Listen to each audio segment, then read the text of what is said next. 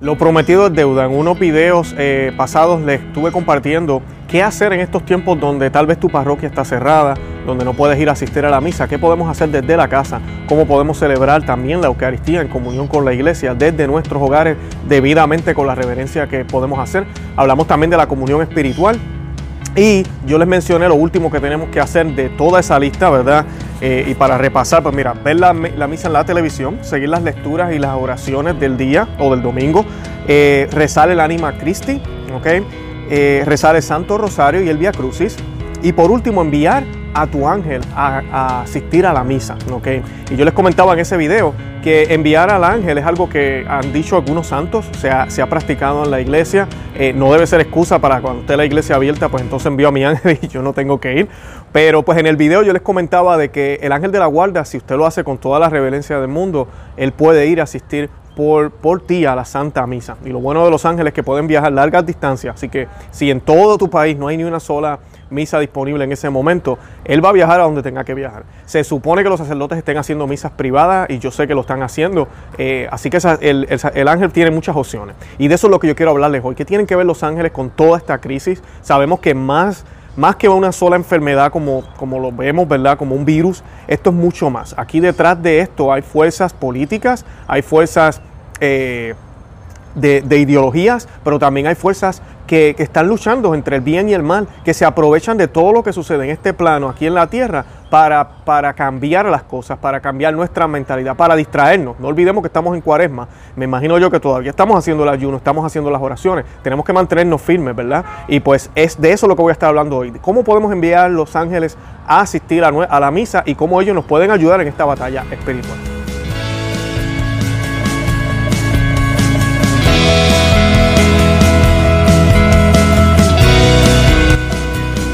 Bienvenidos a Conoce, Ama y Vive tu Fe. Este es el programa donde compartimos el Evangelio y profundizamos en las bellezas y riquezas de nuestra fe católica.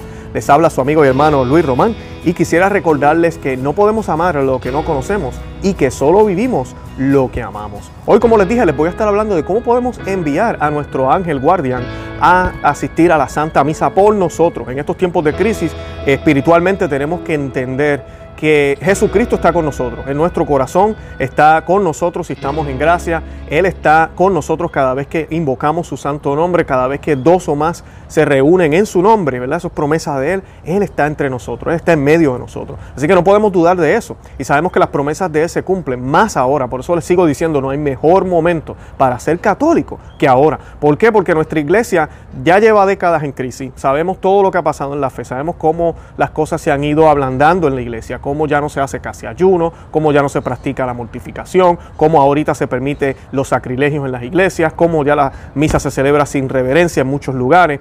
Pero también sabemos que a pesar de todo eso hay muchísimos sacerdotes santos, hay muchísimos obispos santos que se han mantenido firmes en la fe. Y a nosotros nos toca identificar quiénes son esos obispos y sacerdotes santos que están predicando la sana doctrina que la iglesia siempre enseñó. Y en estos tiempos es una guerra, es una batalla y nosotros no estamos solos. Nuestro Señor Jesucristo le permite a los santos interceder por nosotros. Por eso tenemos que pedir la intercesión de San Patricio, de San José, eh, obviamente de nuestra Santísima Madre, la Santísima Virgen María, de todos los santos, San Pedro, San Pablo.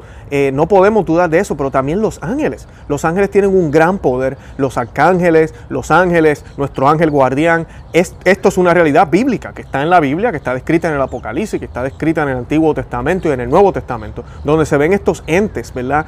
Sobrenaturales que traen mensajes de Dios. Sabemos que la Santísima Virgen le fue entregado el mensaje de que iba a ser la madre de Dios por, por medio de un ángel. Sabemos que San José también recibió directriz por medio de un ángel. Eh, sabemos que cuando el, nacimiento de San Juan el Bautista también fue eh, anunciado por un ángel. Y así podemos continuar. Hay muchísimos en la resurrección, aparecieron ángeles. Eh, así que ellos existen y están con Dios y están a nuestro servicio si estamos en gracia, hacemos las cosas como deben ser y los invocamos. Así que de eso es que vamos a estar hablando hoy. Pero antes de comenzar, yo quisiera que hiciéramos una oración a la Santísima Virgen, como siempre lo hacemos, a nuestra Santísima Madre. Ustedes no saben cuánto yo amo a la Virgen.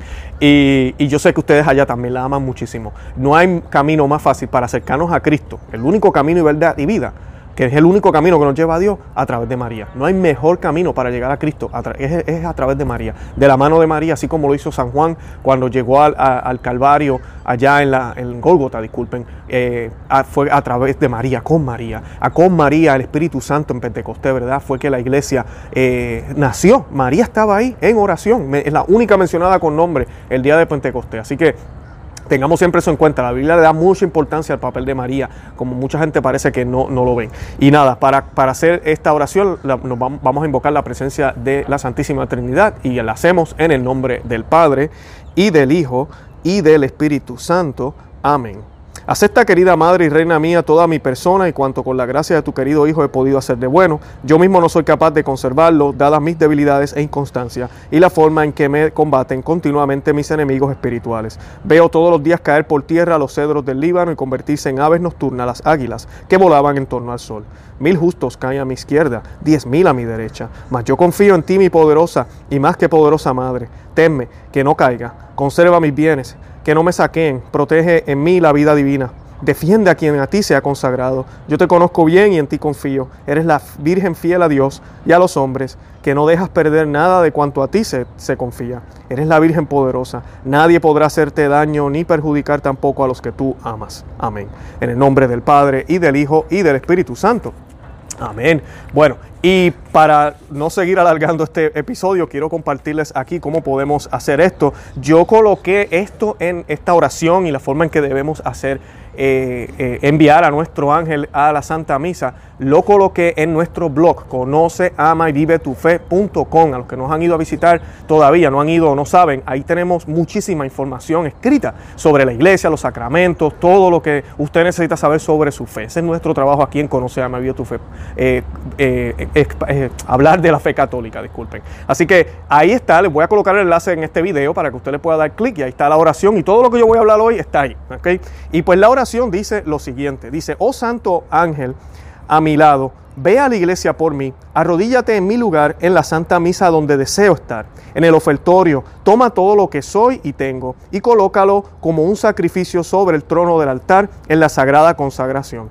Adora con amor seráfico a mi Jesús escondido en la hostia, bajado del cielo. Ora por aquellos que me, que me aman entrañablemente y por los que me causan dolor que la sangre de Jesús pueda limpiar todos los corazones que sufren y dé, alivio a las almas.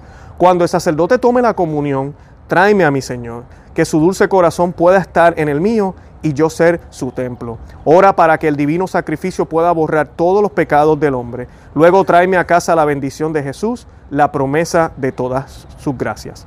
Amén. Esta oración también nos puede ayudar a hacer la comunión espiritual. Como ustedes saben, hablamos de eso en el video pasado y se nos dice que no tenemos que hacer una oración. Yo les compartí otra oración para eso, también está en nuestro blog y se las compartiré aquí en el enlace, pero es una oración hermosa, como pueden ver, enviamos al ángel de la guarda a recibir la Eucaristía por, bueno, a traernos la Eucaristía por nosotros, disculpen. Y también a asistir a la misa por nosotros y a traernos esas bendiciones. Y hay que hacerlo con mucha reverencia, esperar, hacer un momento de silencio, un buen momento de silencio y de oración en nuestro hogar. Por eso fue que yo lo recomendé cuando hagamos todo lo que tenemos que hacer mientras hacemos el Santo Rosario Via Cruz, hagamos esta oración y así estamos en, en, en en coherencia con lo que estamos pidiendo. No nos podemos hacer esta oración e irnos a ver televisión o hacer esta oración e irnos al, parque. No podemos hacer eso. Esa no es la idea. Así que eh, eso es lo que les quería compartir. Eh, algunos santos que hablaban sobre esto, por ejemplo, San Juan Cristósomo, dijo, entre otros, establecen que cuando se celebra la misa, el santuario está lleno de innumerables ángeles que adoran a la víctima divina inmolada en el altar. Las revelaciones de Santa Brígida.